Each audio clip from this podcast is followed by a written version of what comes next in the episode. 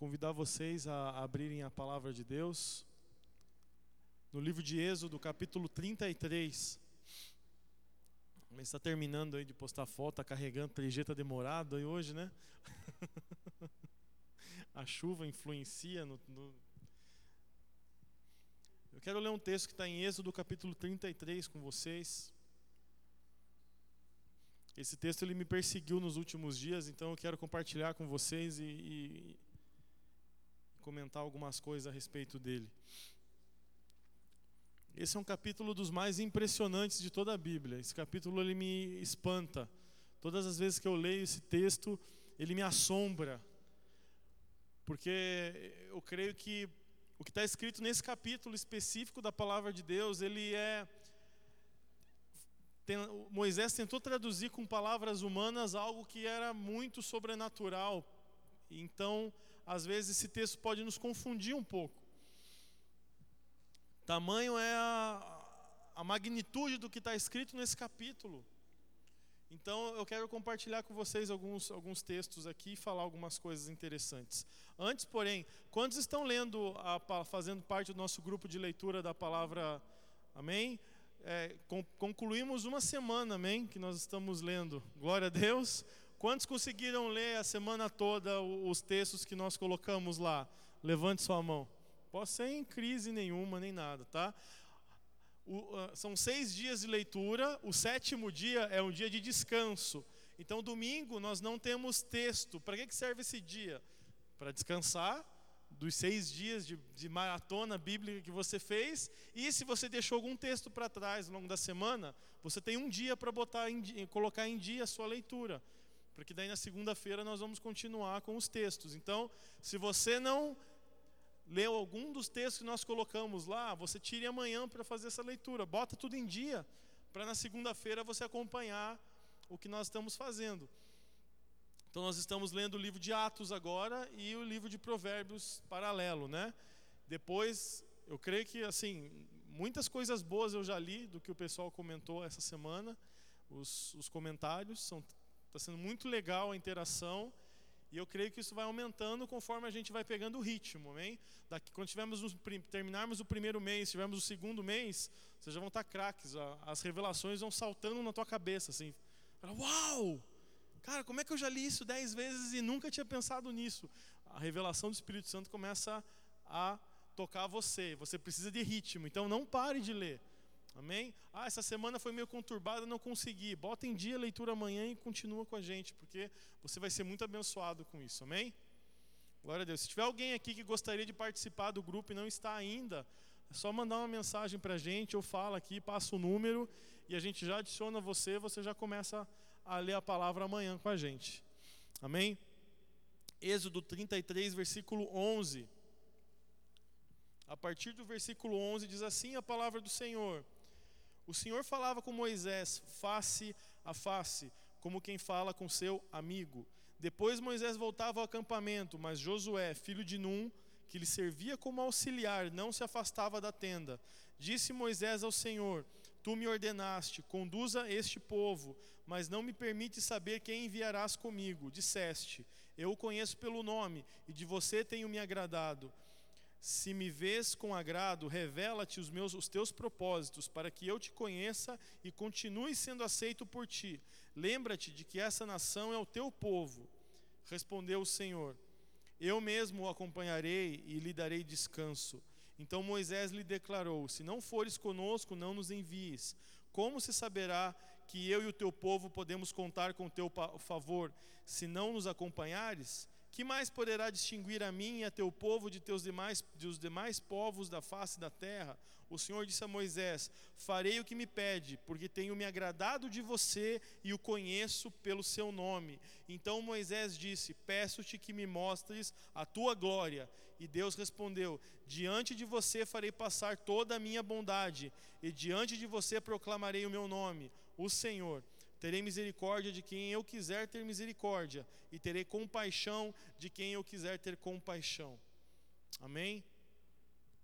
Feche seus olhos um segundo, vamos, vamos orar. Pai, em nome de Jesus, eu peço, Deus, que o teu doce Espírito Santo que já está presente neste lugar, comece a atuar, Deus, a partir desse instante, trazendo sabedoria a cada um de nós que estamos aqui nessa noite, Pai. Vem falar conosco, Senhor. Vem abrir a nossa mente para a tua palavra, que nós possamos receber individualmente, Senhor, aquilo que nós precisamos, a porção que cada um precisa receber nessa noite, Pai. Eu te peço, em nome de Jesus, nos ajuda, Senhor Deus, a entender a tua palavra e a tomarmos uma atitude diante da tua palavra, Pai. É o que eu te peço nessa noite, te agradeço desde já, em nome de Jesus, Pai. Amém. Então, nós temos falado desde o início do ano, faz, não faz muito tempo que o ano começou, né? Mas nós estamos falando há, há algumas semanas a respeito de alinhamento. Creio que é uma palavra que o Senhor tem, tem nos dado esse ano, que é alinhamento. O que quer dizer essa palavra? É que o nosso comportamento esteja alinhado com a palavra de Deus. Por muito tempo nós temos visto um padrão dentro da igreja e um padrão de cristãos fora da igreja. Então nós somos uma coisa dentro da igreja e quando nós saímos dessas portas, nos tornamos outra coisa, distante do que a palavra de Deus nos pede para sermos. E isso é um desalinhamento. Se nós somos cristãos, nós precisamos seguir algo. E o que nós seguimos? Aquilo que está escrito na palavra de Deus. Então, tudo que nós estamos fazendo com vocês nesse início de ano, a leitura da palavra de Deus, é, todas essas estratégias que nós estamos tomando têm o objetivo de nos alinhar com a palavra de Deus. Para que, na medida que nós formos conhecendo mais a palavra de Deus, nós vamos sendo cheios da palavra de Deus, a revelação do Senhor vai nos transformando, porque a fé vem pelo ouvir e ouvir pela palavra de Deus. Nós precisamos ler a palavra, nós precisamos mergulhar na palavra, precisamos nos encharcar da palavra de Deus. Se não fizermos isso, eu creio que o avivamento que nós clamamos, que nós oramos para estes dias, eles têm duas componentes, têm duas componentes principais. A base do avivamento é a palavra de Deus e oração. Todos os grandes avivamentos da história surgiram em um grupo de pessoas que começaram a buscar o Senhor de uma maneira diferente do que todo mundo estava buscando, até dentro das igrejas. Grupos começaram a orar e isso começou a gerar fome e sede por mais de Deus. Começaram a, a devorar a palavra de Deus para buscar a revelação que o Senhor tinha para aquele tempo. E o Senhor vinha e fazia uma obra tremenda no meio do povo. Amém? Coisas maravilhosas acontecem quando nós nos reunimos e começamos a buscar a face de Deus. Porém, e é isso que eu quero, quero comentar rapidamente aqui com vocês nessa noite. Nem todo mundo que está dentro das igrejas, eles têm esse propósito de buscar a face do Senhor. E eu acho muito interessante, né? Foi nessa semana que nós lemos esse capítulo na, na nossa leitura, né? Estávamos lendo o Êxodo e esse foi um dos textos que nós lemos essa semana. E a minha esposa, a Meire, ela foi para um congresso em dezembro, lá em Belo Horizonte. E... Oi? Em janeiro, né? Em dezembro, janeiro. Obrigado, amor, pela correção temporal aqui da minha, minha então ela foi em janeiro, fique bem claro isso, isso é, ela foi em janeiro para esse congresso.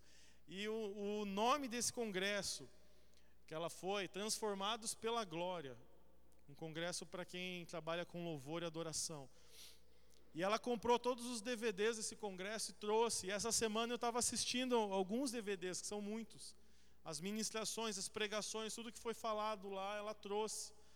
Nós queremos que algumas coisas nós queremos até passar para vocês, porque é muito impactante o que foi, o que foram aqueles dias. E o tema do retiro era transformados pela glória. E é interessante, né, que a maioria dos pastores que passaram por lá, eles pregaram exatamente esse texto que nós lemos.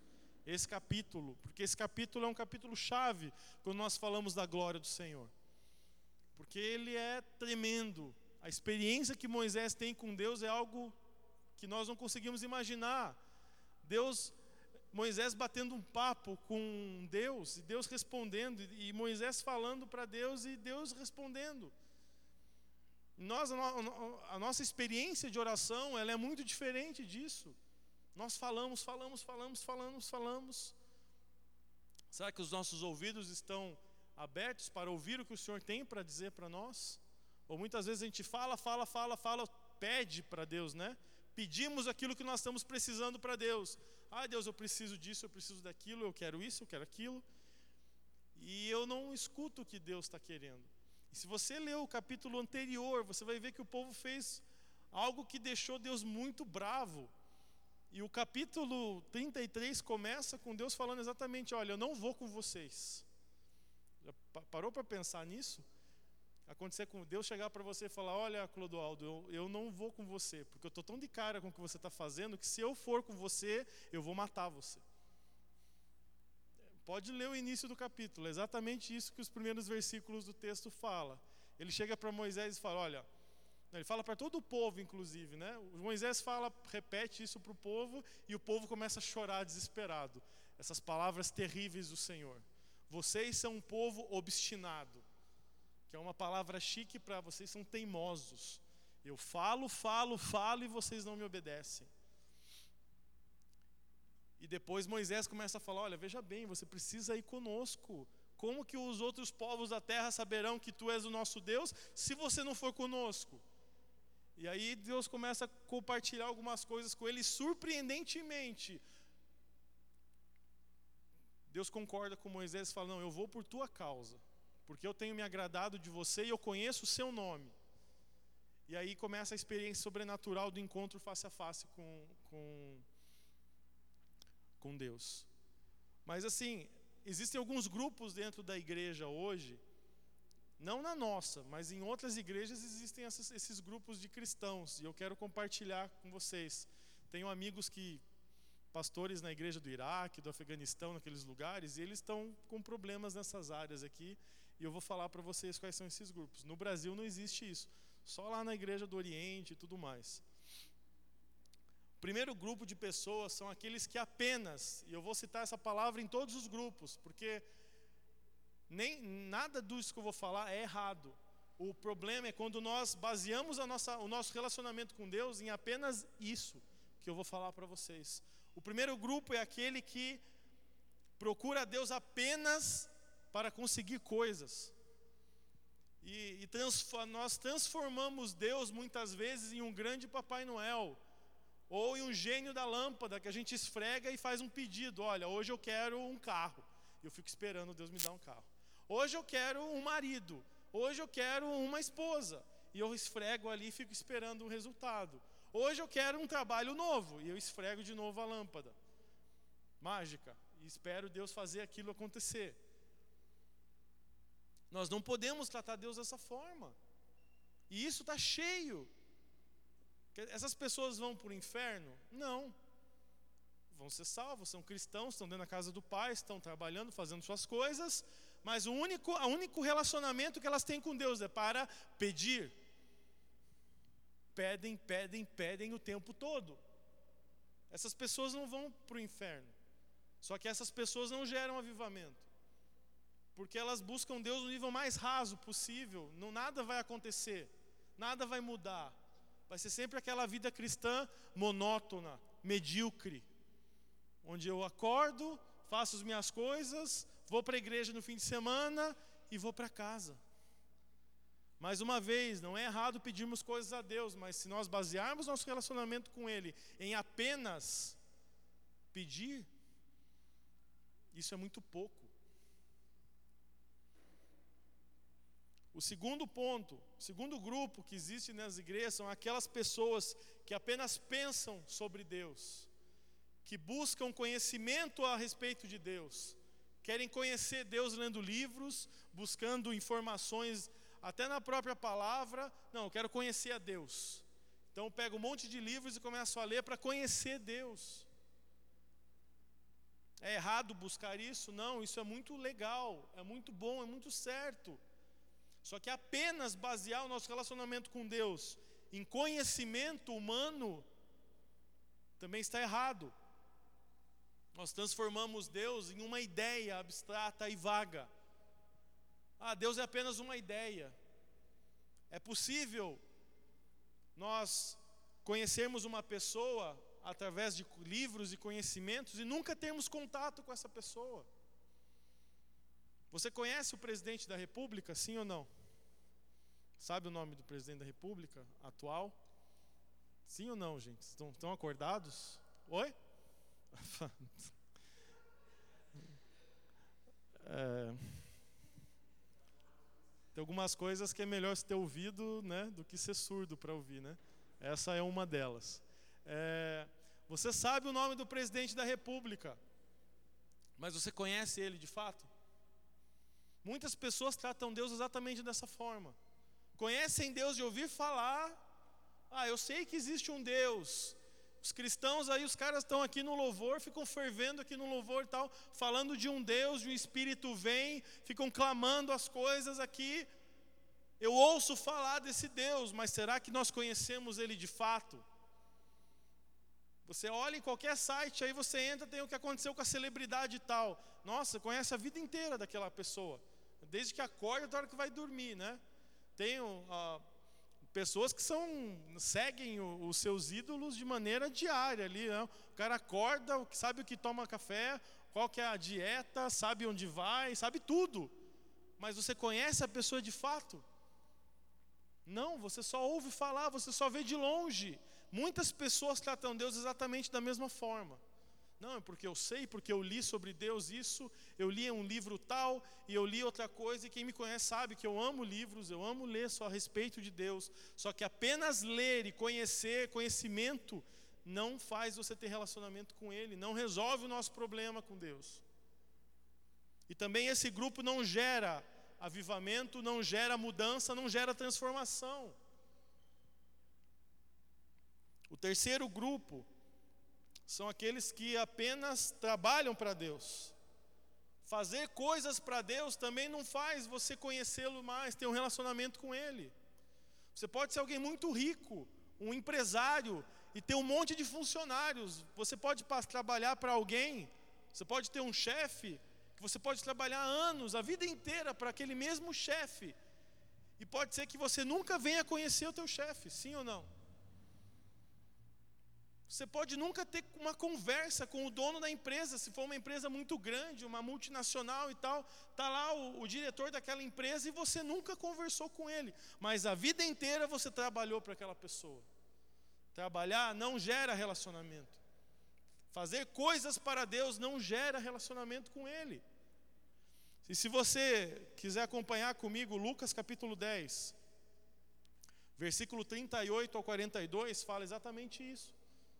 O texto diz assim: Caminhando Jesus e seus discípulos chegaram a um povoado, onde certa mulher chamada Marta o recebeu em sua casa. Maria, sua irmã, ficou sentada aos pés do Senhor, ouvindo-lhe a palavra. Marta, porém, estava ocupada com muito serviço e, aproximando-se dele, perguntou: Senhor, não te importas que minha irmã tenha me deixado sozinha com o serviço? Dize-lhe que me ajude. Respondeu o Senhor: Marta, Marta. Você está preocupada e inquieta com muitas coisas. Todavia, apenas uma é necessária. Maria escolheu a boa parte, e esta não lhe será tirada. Então, Jesus chega na casa de Marta e de Maria, e Marta está preocupada em servir alguma coisa gostosa para Deus, provavelmente na cozinha, preparando alguma coisa maravilhosa. Maria simplesmente abandona tudo que ela estava fazendo, senta do lado de Jesus para ouvir o que Jesus tinha para dizer. E isso indigna Marta. Marta fica indignada com isso, ao ponto que ela chega para Jesus e fala: Jesus, por favor, não, você não está incomodado que essa mulher não está me ajudando aqui? Só eu estou trabalhando para você? Eu estou trabalhando para você. Eu quero servir algo de excelência para você.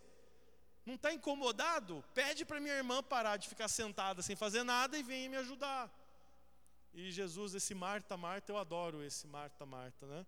Parece que Jesus olha, às vezes, tem várias, várias situações no Novo Testamento onde pessoas próximas de Jesus, depois de anos convivendo com Ele, Ele, naquela paciência de Jesus, Marta, Marta, até agora você não entendeu nada.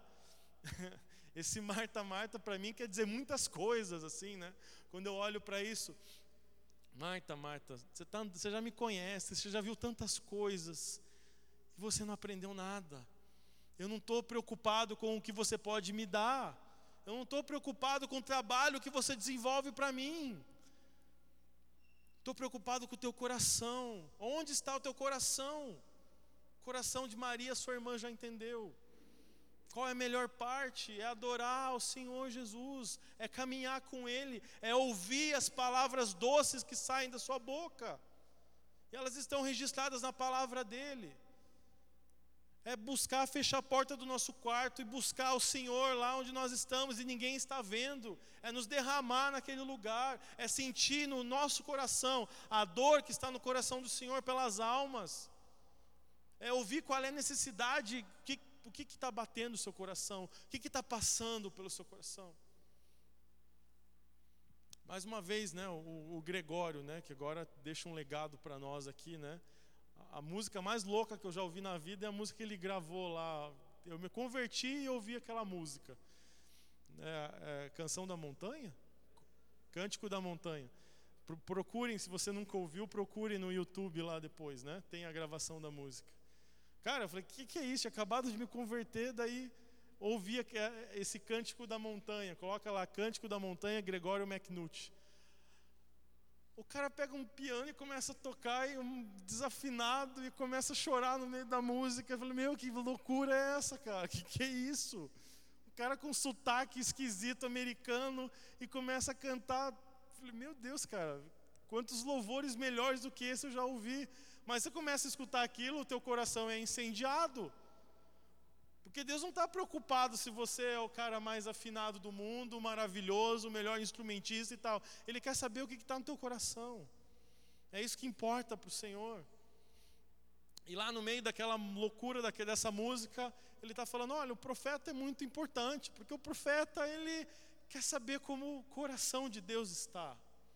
Ele não está preocupado em pedir, ele fala: Eu não quero uma casa melhor, eu não quero uma esposa melhor, eu quero saber como está o teu coração, Deus.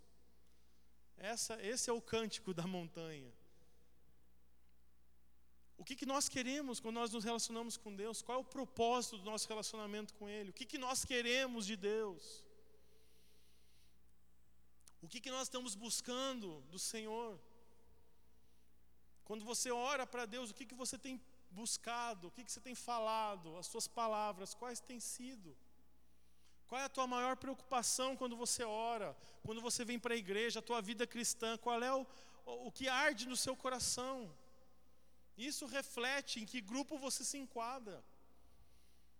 Pessoas querem trabalhar para serem vistas, alguém tem que me ver aqui fazendo alguma coisa, tem que valer a pena isso que eu estou fazendo aqui. Se nós estamos trabalhando para o Senhor para ganhar alguma coisa em troca, nós estamos fazendo tudo errado. Nós fazemos alguma coisa para Deus porque nós já recebemos tudo o que nós podíamos pedir. uma salvação, uma vida nova em Cristo. Nós temos tudo o que nós precisamos, nós não, não precisamos pedir a Deus mais nada. E aí o quarto grupo, e já para encerrar a mensagem de hoje. Por isso que nós lemos aquele texto de Êxodo 33. É um pequeno grupo dentro das igrejas, não é geral, nem todo mundo busca isso. Mas é alguém que abandona a sua própria vida para buscar a face do Senhor. E alguém que não está preocupado com nada, está preocupado só com o coração de Deus. Eu quero ver a tua glória. Existem alguns pedidos de uns loucos aí que fazem. Esse é um pedido louco, né? Como que um ser humano, um reles humano, um mortal, pede para ver a glória de Deus? Impossível permanecer vivo em contato com a glória de Deus. Deus é espírito. Deus não tem face, não tem. É, por isso que eu falo, esse texto ele, ele fala, tem uma tentativa de Moisés de explicar com palavras humanas algo que é totalmente sobrenatural. Ele fala: não, eu não, se você ver a minha glória, você vai morrer, Moisés. Fala, não estou nem aí, eu quero ver a tua glória. Não importa se eu vou morrer, eu quero ver a tua glória. Então existem alguns pedidos, eu não sei, né? Talvez a gente até não pense muito. Moisés não estava nem pensando direito no que estava pedindo, porque né, eu vou morrer. Se, eu, se ele realizar o meu pedido, eu morro. E ele tinha uma missão a terminar ainda, tinha que cumprir uma missão de levar o povo até o lugar onde o Senhor tinha determinado. Mas eu creio que Deus gosta de alguns pedidos ousados que nós fazemos a Ele. Nosso cristianismo tem sido muito quadrado, no sentido de igual, no sentido de monótono, onde o que está acontecendo? Todo mundo faz a mesma coisa, todo mundo pede a mesma coisa, é tudo padrão. Estamos padronizados e Deus é criativo. O Senhor é extremamente criativo. Se nós começarmos a buscar a nossa identidade em Cristo, quem nós somos, qual é o propósito que Deus, pelo qual você está na terra. Você nasceu com um propósito de transformar o mundo em que você vive. Posso ouvir um amém? Você, você foi criado com esse propósito. Nessa geração em que você nasceu, nesse espaço de tempo, do dia do teu nascimento até o dia da tua morte, Deus ele espera que você transforme a realidade à sua volta. Amém. E nós nos conformamos em viver uma vida banal. Nós deixamos o tempo passar, os anos passarem. Ah, não, tá bom. Ir para a igreja, tá bom. Pedir coisas, tá bom. É, ler um pouco a respeito de Deus. Né? Veja que são alguns níveis, né? O primeiro você só pede. Aí depois você começa, não, eu preciso fazer um, dar um passo além. Então eu vou ler alguma coisa a respeito de Deus. Eu vou ter conhecimento, uma ideia de quem Deus é. E aí eu dou um passo além. E aí eu começo a, a, a fazer o terceiro passo, começo a trabalhar na obra do Senhor. Começo a fazer coisas dentro da igreja para agradar esse Deus e ver se Ele me dá alguma coisa em troca. E tudo bem com cada um desses níveis, está tudo certo, mas você precisa dar um quarto passo. Você precisa entrar no grupo desses caras, um grupo pequeno que não está mais preocupado com bênção, com o que Deus vai te dar, ou com o cargo que você vai ter, ele não está preocupado com mais nada. A única preocupação dessa pessoa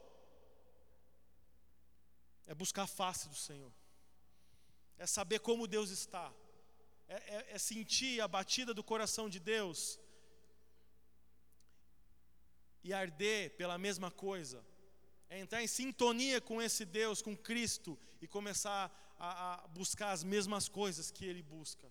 Isso muda a nossa mente, isso muda, muda o nosso olhar ao nosso redor. Nós não vamos mais olhar as pessoas da mesma forma. Você não vai mais olhar aquela pessoa que te dá trabalho, que te incomoda, que é um espinho na tua carne. Você não vai mais olhar essa pessoa da mesma forma se você for contaminado no bom sentido pelo coração de Cristo. Você não vai mais olhar para as pessoas da mesma forma, não pode olhar da mesma forma. E eu creio que, que uma das maiores estratégias de Satanás nesse, nesse tempo é fazer a gente ficar dentro das igrejas, mas fazer a gente perder tempo com tantas coisas periféricas, assim, tantas coisas, que não são pecado, mas fazem você perder um tempo precioso, você fica perdendo tempo até as próprias redes sociais que aí estão. Tem gente que não consegue ficar um culto sem ficar mexendo no WhatsApp. Você não pode dar uma hora para Deus. Uma hora do seu tempo para Deus. Uma hora e meia que seja, por semana. Se você só vai no culto uma vez por semana. Será que não está faltando alguma coisa no nosso relacionamento com Deus? Aí a gente fica horas e horas mexendo e divagando e clica num lugar, te leva para outro, e aí você abre outra tela, e aí te abre um vídeo engraçado, você dá risada, aí você manda para o grupo no WhatsApp, e aí você recebe mais outro, né? aí você abre aquele, clica de novo, e vai para cá, e vai para lá, e aí você olha no relógio, cara, já são duas da manhã e eu estou aqui mexendo nisso ainda, velho. Ah, eu tenho que orar. Daí você vai lá, podre, nem ora direito, começa a falar, Deus, está dormindo. Nada dessas coisas, se você usar com sabedoria, elas são pecado, mas se você priorizar isso, tira o tempo que você tem para ter relacionamento com Deus. E isso é o perigo dos nossos dias. Nós temos que ter sabedoria. Se você diz que você ama a Deus sobre todas as coisas, que é, é isso que o Senhor fala, né? Jesus diz assim: olha, você quer obedecer os dez mandamentos, então faz isso. Ama a Deus de todo o seu coração, com toda a sua força e com toda a sua alma, e ama o próximo como a ti mesmo. Faz essas duas coisas simples, que você está cumprindo a lei e os profetas? Será que as nossas atitudes diárias elas mostram esse amor incondicional que nós declaramos que temos por Deus? Seja pensando no, no versículo ou nas canções que nós cantamos aqui todas as semanas, falando a respeito de Deus. Estou desesperado por ti, nós cantamos onde? Será que nós estamos desesperados por ti, por Deus? Será que a nossa vida ela, ela mostra esse desespero que nós temos por Deus? Ou nós estamos aceitando viver uma vida normal? Deus ele não nos chamou para sermos normais. Parou para pensar nisso? Deus pegou 12, 12 caras que não tinham nada a ver com a sociedade que eles viviam. Pegou a ralé da sociedade deles lá. Pegou pescadores, cobradores de impostos. Pegou uns caras nada a ver, assim, juntou esses caras. Deixar, Jesus acho que perdia a paciência com eles, porque você vê altas vezes, olha, até agora vocês estão comigo e não aprenderam ainda para que depois que o Espírito Santo descesse sobre aqueles homens, eles, eles virassem o mundo existente de cabeça para baixo. Nada, não ficou pedra sobre pedra no mundo que eles viviam depois que o Espírito Santo tocou aqueles homens. Será que não é isso que está faltando na nossa vida? Para que a gente abra nossa mente para começar a enxergar o mundo da maneira como nós devemos? Nós estávamos ouvindo algumas coisas hoje lá no, no, no Acampa Líder, e uma das coisas que o preletor estava falando era exatamente isso. Nós temos uma autoestima muito baixa, nós não sabemos quem nós somos no reino de Deus. E eu creio que muitas experiências negativas que nós temos na nossa vida têm esse objetivo, de fazer você se sentir um lixo. Porque enquanto você se sentir um lixo, você não vai saber, você não vai entender na sua, no seu espírito que você é um filho de Deus. E se você não entender no seu espírito que você é um filho de Deus, você não vai desenvolver o ministério que Deus tem para a tua vida. Você não vai ter ousadia de orar contra principados e potestades, expulsando demônios de onde tiver que fazer. Deus vai te colocar uma ideia de um projeto mirabolante. Você vai dizer: Não, isso é coisa da minha cabeça. E você continua a tua vida medíocre. Não, Deus está tá me pedindo para abrir mão disso. Isso aqui está tirando o foco da minha vida. Você não tem coragem de fazer aquilo. Não, isso aqui só pode ser da minha cabeça. E Deus só precisa de uma oportunidade para mudar a tua vida de cabeça para baixo também. Mas quando Ele faz isso, é a melhor experiência que você pode ter na sua vida. Eu não vou contar o meu testemunho aqui hoje, mas é, Deus me levou a muitos lugares antes de conhecer a Ele. Eu creio que cada experiência dessas que eu tive me prepararam para hoje estar aqui falando com vocês. Mas um dia você vai ter que dizer sim para Ele. Falar, Deus, eu me rendo. Nós cantamos aqui quantas vezes? Eu me rendo, eu me rendo, eu me rendo. Será que a gente está se rendendo mesmo? Eu me rendo desde que eu não preciso entregar nada. Eu me rendo desde que, né? Não, meu trabalho não, não mexe no meu trabalho, Deus. Eu me rendo, ah, não, não vou mudar meu salário, minhas contas, minha casa, minhas coisas. Meus filhos, não, não mexem nessas coisas. Mas o resto eu me rendo. A rendição que a gente precisa pensar é aquela de Abraão, quando Deus pede o único filho dele em sacrifício. E qual foi a reação de Abraão? Podia pensar, cara, isso é coisa total do demônio, velho demônio está na minha cabeça mandando matar meu filho, cara. Que loucura, eu não vou fazer nunca. Entender que se você é um filho de Deus, Deus fala com você. E vai mandar você fazer coisas que às vezes não sejam muito racionais para o nosso padrão mundano. Mas a gente tem que estar aberto a obedecer. Por isso que Deus coloca pessoas para orarem com você. Por isso que existem pastores, líderes sobre a tua vida. Para quando acontecer alguma coisa dessa, olha, Deus está me pedindo isso. O que, que você acha? Olha, eu não acho nada, vamos orar. E Deus vai dar paz se você deve fazer aquilo ou não. Mas nós precisamos romper algumas coisas na nossa vida. Temos, eu creio que sim, Deus está nos chamando para algo mais próximo com Ele. Amém? Deus está nos chamando para relacionamento com Ele. Cristianismo de igreja é religiosidade, é participar de um culto, é ir em algum lugar, e isso é básico. E, e a gente às vezes se acostuma a passar anos vivendo no básico. Nós temos que avançar nisso. Né? Você pega alguma coisa, sempre tem. Qualquer coisa que você vai fazer assinatura de alguma coisa, tem o pacote básico. O pacote básico é bom? Pega o que, que qual o pacote básico que é bom? Celular, pacote básico é bom? Sempre deixa a desejar, né? Sempre falta alguma coisa. TV por assinatura, o pacote básico é bom? Sempre os melhores canais ficam mais em outros pacotes mais além, né? E tudo que você for fazer de assinatura tem um pacote básico que é meia boca. Essa é a palavra certa, né? Meia boca. Ah, é mais ou menos, né? Mas ah, é melhor ter do que não ter nada, já estou no lucro, né?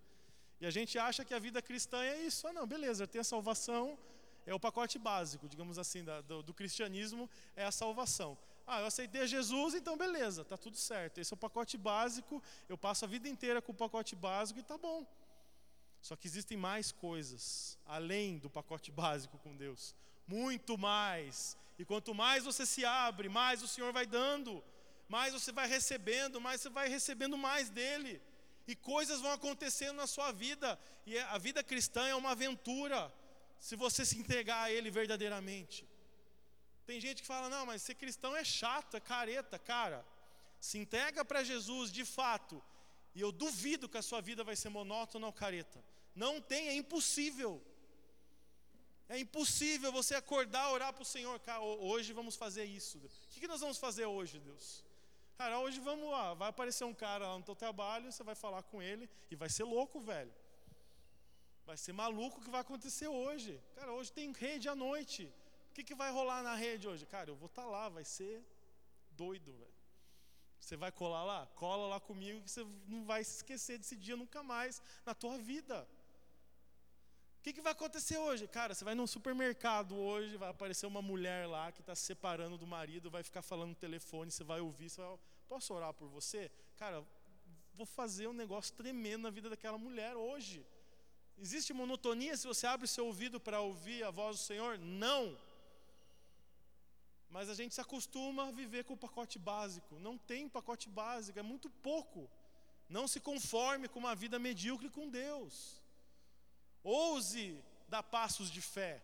Ouse ouvir a voz do Senhor e falar: é para eu fazer isso mesmo, Deus, mas vai dar uma mexida na minha vida.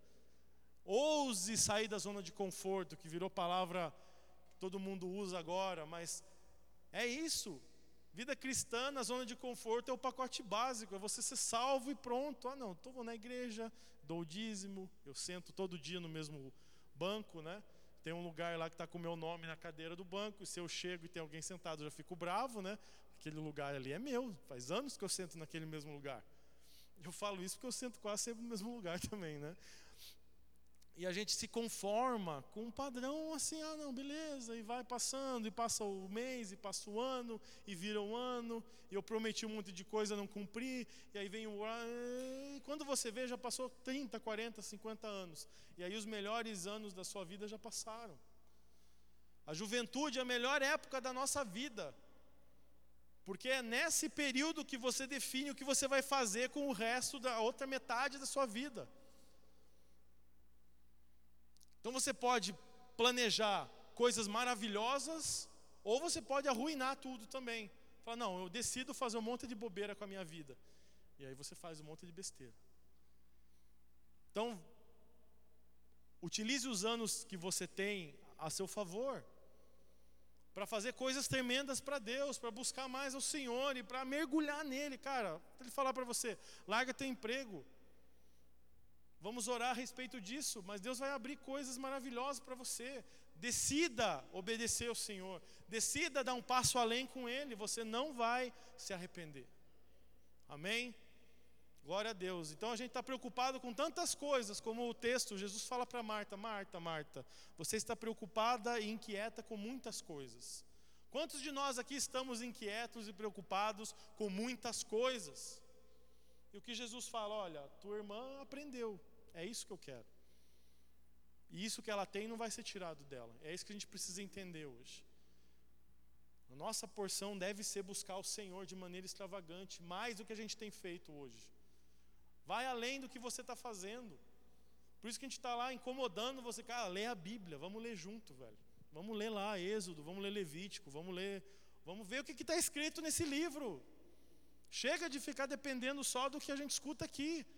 Ah, vamos ler aqui tal, então o que eu conheço da Bíblia é só o que leem na, na igreja. Não. Mergulhe na palavra de Deus. Existem tesouros escondidos lá que vão transformar a sua vida. Eu creio nisso. Eu creio que ao longo desse ano muitas coisas que estão travadas nas nossas vidas, elas vão ser destravadas simplesmente por você ler a palavra de Deus, meditar nela e receber uma revelação do Espírito Santo para você. Eu creio nisso. Coisas que a gente pecados cíclicos que a gente não abandona, vão começar a ser abandonados quando a luz da palavra for colocada diante de nós. Mas precisamos fazer a nossa parte, precisamos dar um passo além. Amém? Vamos nos colocar de pé.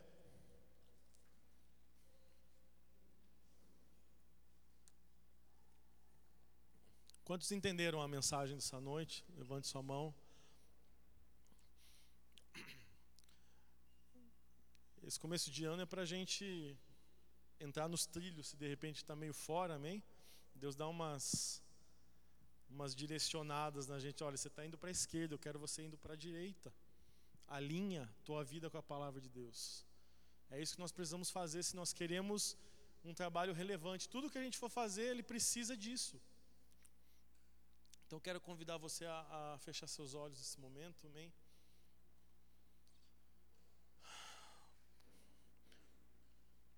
Vamos orar juntos como, como rede, como grupo.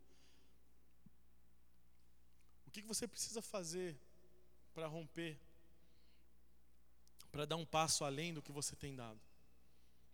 Amém? Vamos orar. Momento de buscarmos ao Senhor. O que, que nós precisamos fazer? Você tem, você está num determinado nível, mas esse nível nunca vai ser o último nível. Essa não é, nunca será a última fase com Deus, sempre há uma próxima, onde você pode receber mais coisas, mais riquezas de Deus. Então busca o Senhor, qual é o próximo passo na jornada que Ele tem para a tua vida? Nós estamos clamando Espírito Santo, as canções, as músicas, nada disso é por acaso. Tudo isso que nós temos falado tem o objetivo de nos levar para mais perto do, de Deus, do Espírito Santo. E ele, tem, ele vai começar a falar conosco e nós vamos obedecer aquilo que ele nos disser. Então coloca a tua vida diante de Deus nessa hora. Vamos orar juntos, amém? Aproveite esse momento. Fale com Deus. Fale com Deus nessa hora. Pai, em nome de Jesus, Deus, nós agradecemos ao Senhor até o momento onde o Senhor tem nos levado na nossa vida, na nossa história. Pai, tantas vidas aqui com tantas histórias diferentes, Pai. Quantas histórias de vida, Deus. Quantas dificuldades, Deus. Quantos problemas. Mas o Senhor nos trouxe até aqui hoje, Pai. E nós estamos aqui. E nós agradecemos a Ti por tudo aquilo que o Senhor nos deu até agora. Todo o conhecimento que nós temos do Senhor até agora. Nós te louvamos, obrigado, Pai. Obrigado porque o Senhor é um Deus que se revela. O Senhor é um Deus que se mostra aos seus filhos. Mas nós como igreja nessa noite nós queremos declarar que nós queremos ir além. Pai, nós não aceitamos permanecer no nível que nós estamos de conhecimento da tua glória, de conhecimento da tua presença. Nós queremos mergulhar mais contigo, Deus. Nós queremos ir além, Pai.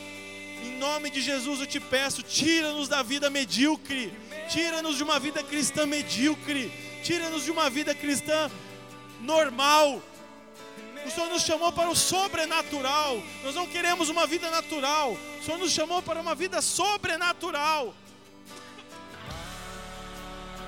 Pai, é o que nós queremos, Deus. Fala conosco, Deus. O que o Senhor pede de nós nessa noite? Precisamos orar mais. Precisamos ler mais a tua palavra.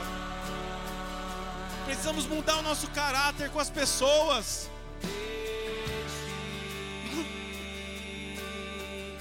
Em nome de Jesus, Deus, vai falando, Pai. Vai falando com teus filhos, Deus. Que esse ano seja um ano de transformação de vidas, Deus. Pai, em nome de Jesus, nós não queremos saber o que vai acontecer com o nosso irmão, nós queremos saber o que vai acontecer conosco, Deus. Eu quero saber o que vai acontecer comigo, como eu posso melhorar, como eu posso avançar. É isso que eu preciso saber, é a única coisa que eu preciso saber, em nome de Jesus.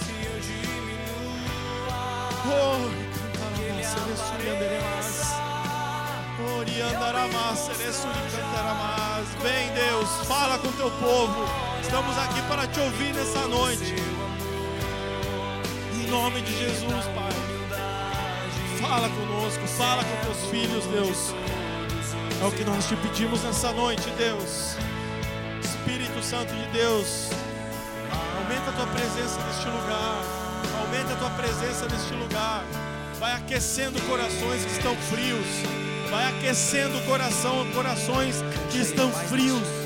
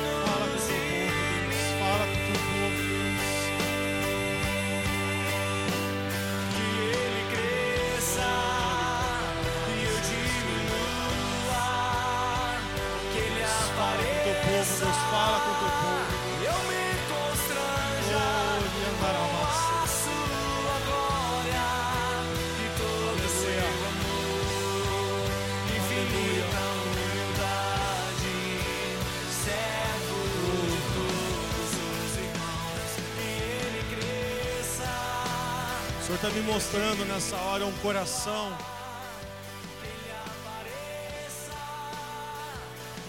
Tem um arame farpado em volta desse coração. E todas as vezes que você tenta buscar mais o Senhor, parece que o inimigo puxa, aperta esse arame farpado. E, e há mais sangue, há mais ferida saindo desse coração. Todas as vezes que você tenta buscar mais ao Senhor com o coração, não, agora vai, Deus acontece alguma coisa na sua vida e você volta para trás com o coração dilacerado.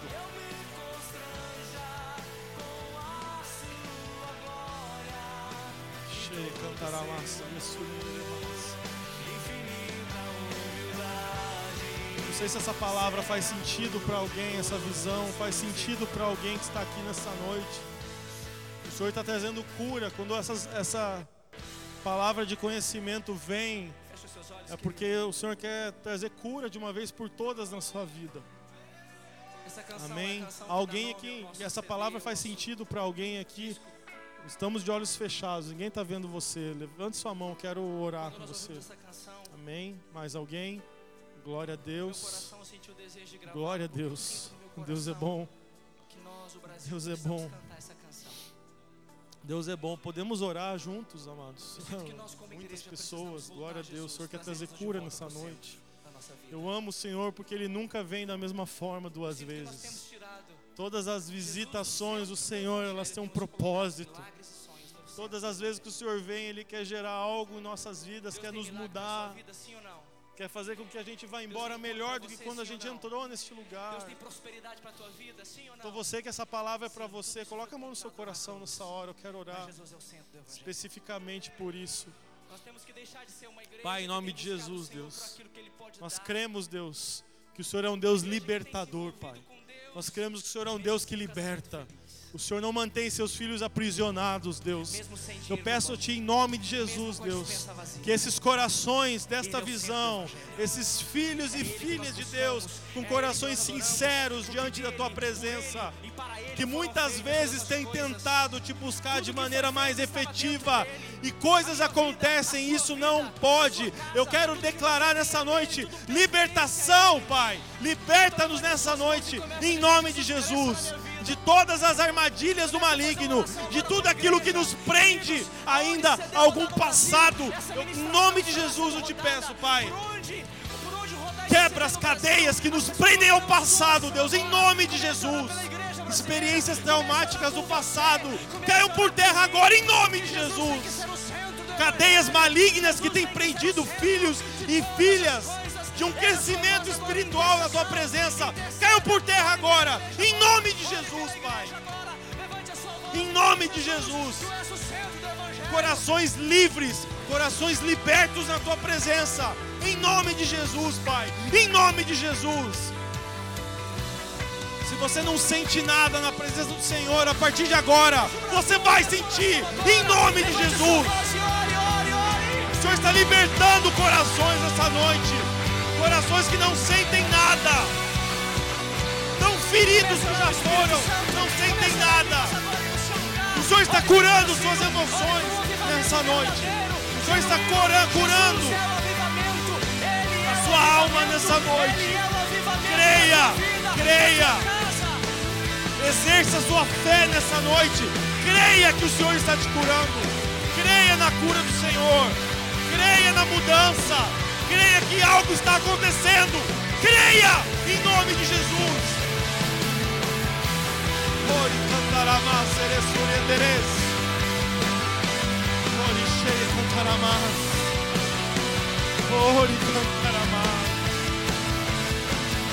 Senhor tem saudade de você. O Senhor sente falta das tuas lágrimas.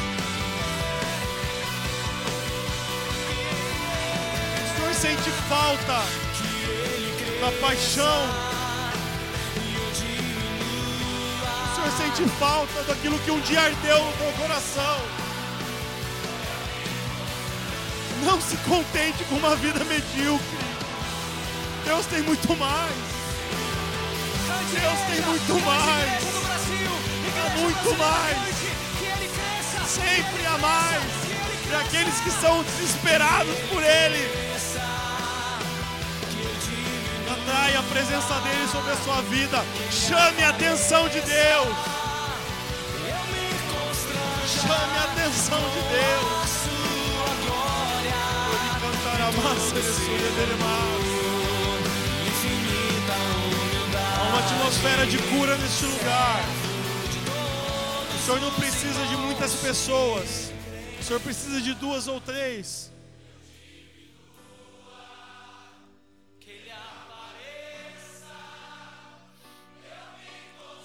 Se você tem alguma enfermidade física, coloca a mão agora no lugar da enfermidade, amém? Se você tem alguma enfermidade física no seu corpo, Coloque a mão sobre o lugar da sua enfermidade. Amém. Pai, em nome de Jesus, venha com a tua cura, Deus.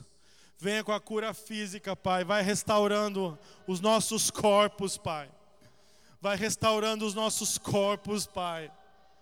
Ori cantaramás seresuri anderemas. Oh, apenas entregue. Comece a crer no sobrenatural de Deus ensinos humanistas nos fizeram perder a essência de Deus, do sobrenatural de Deus, da cura que o Senhor tem para nós. Vem com a tua cura, Pai. Incendeia-nos com o teu fogo e venha curando. Tira toda enfermidade em nome de Jesus. Em nome de Jesus é o que eu te peço. Essa dor não tem lugar neste corpo, Pai. Em nome de Jesus nome de Jesus. Toda inflamação caia por terra em nome de Jesus. Deus Todo-Poderoso. Toda dor física agora em nome de Jesus. Ore cantará massa, Senhor é tremendo. Senhor é maravilhoso, Pai. Em nome de Jesus. E te nome de Jesus. Em nome de Jesus. Vem com 100% de cura, Pai. Em nome de Jesus. 100% de cura, Deus.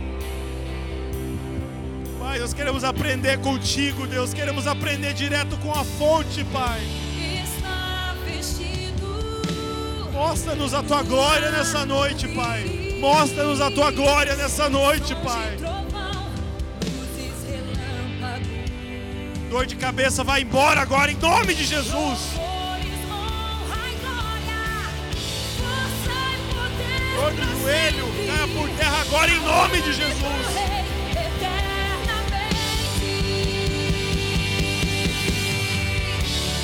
Inflamação de garganta caia por terra agora em nome de Jesus.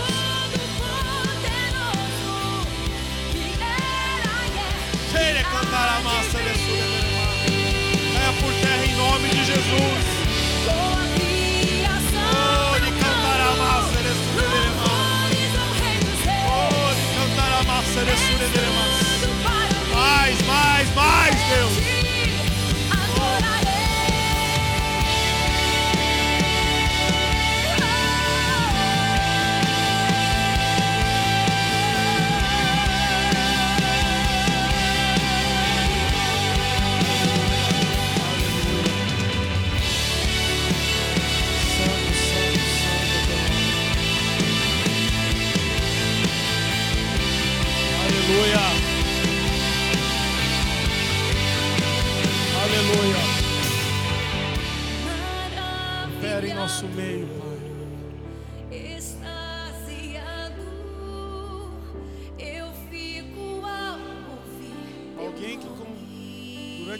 Essa oração sentiu alguma coisa com relação à enfermidade?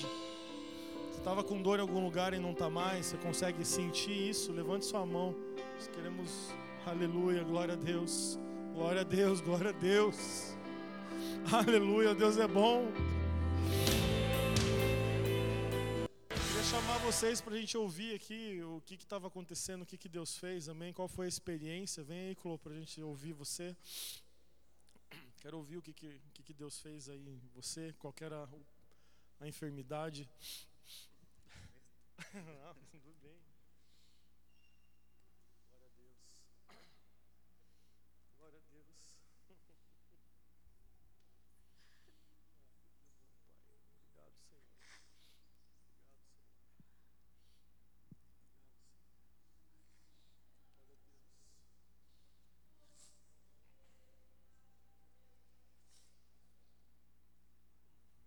Pode falar. Então, gente, eu, eu tava sentindo uma dor muito forte já há dias. Daí o pastor falou agora sobre essa dor. eu não- tô sentindo mais essa dor aqui. É. Amém. Glorificado seja o nome do Senhor. Aleluia. Renan, vou falar aí também.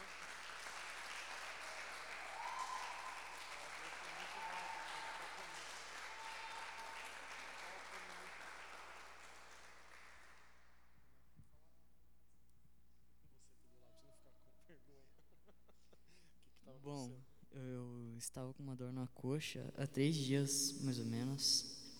E hoje parou. Aleluia. Simples assim.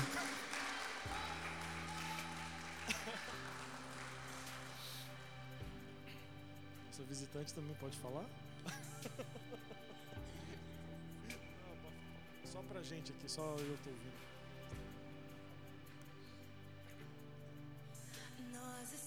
Trabalho com voz e eu tava com muita dor de garganta. E eu tenho muito medo de dor de garganta, porque a última vez que eu tive essa dor eu quase morri por causa de uma infecção.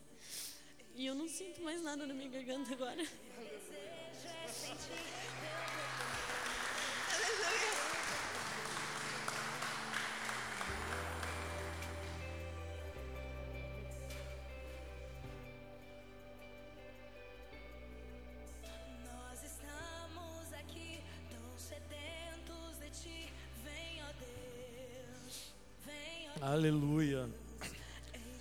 Deus. É um Deus bom demais.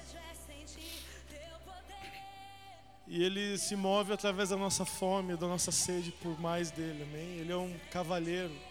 Ele nunca vai invadir uma reunião e fazer algo se você não quiser. Se o teu coração não estiver disposto a buscá-lo.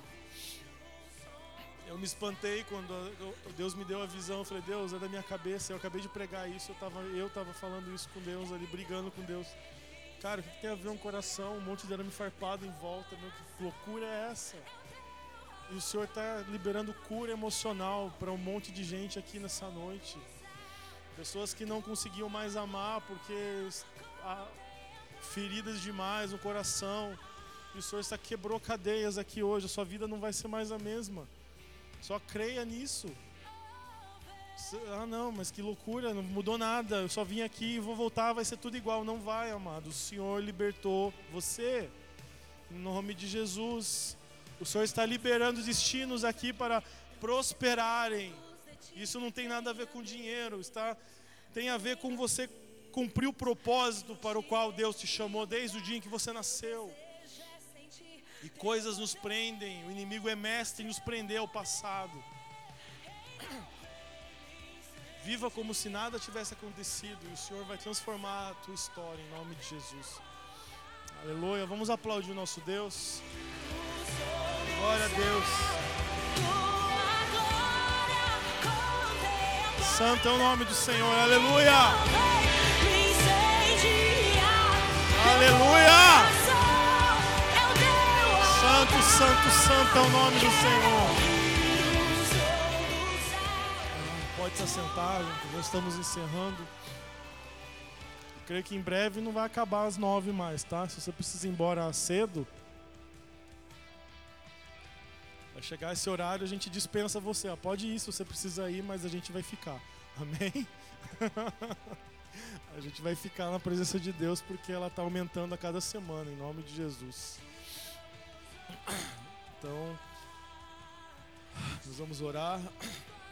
É, e o que eu quero pedir para você encarecidamente, amados, foi bom estar aqui nesse lugar nessa noite. Quantas pessoas que você conhece que não precisam de um pouco disso que você recebeu nessa noite?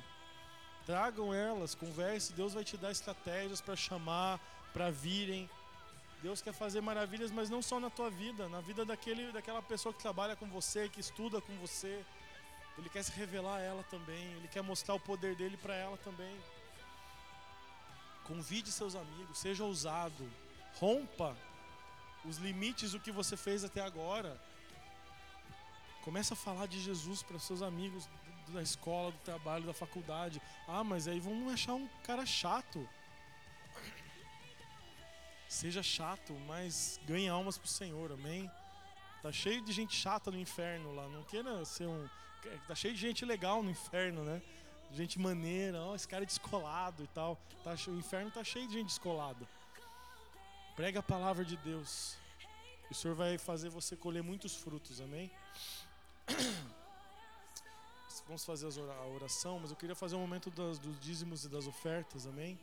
Antes é, que o tempo passe mais, né? Eu fico até perco a noção de tempo quando o Senhor começa a fazer essas coisas.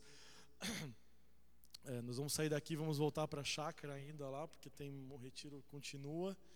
É, mas eu falei, ah, nós temos que estar lá, independente de qualquer coisa, a gente tem que estar. A rede é o lugar onde a gente, o Senhor nos deu para estar. Né? Nós amamos a nossa igreja, amamos tudo que o Senhor tem feito em todos os lugares, né? Mas o Senhor nos plantou aqui no sábado e nós estamos aqui buscando o Senhor e queremos ver mais coisas acontecendo para honra e glória dele, que mais e, até que chegue um ponto onde esse lugar vai estar cheio de jovens, porque a presença de Deus atrai as pessoas.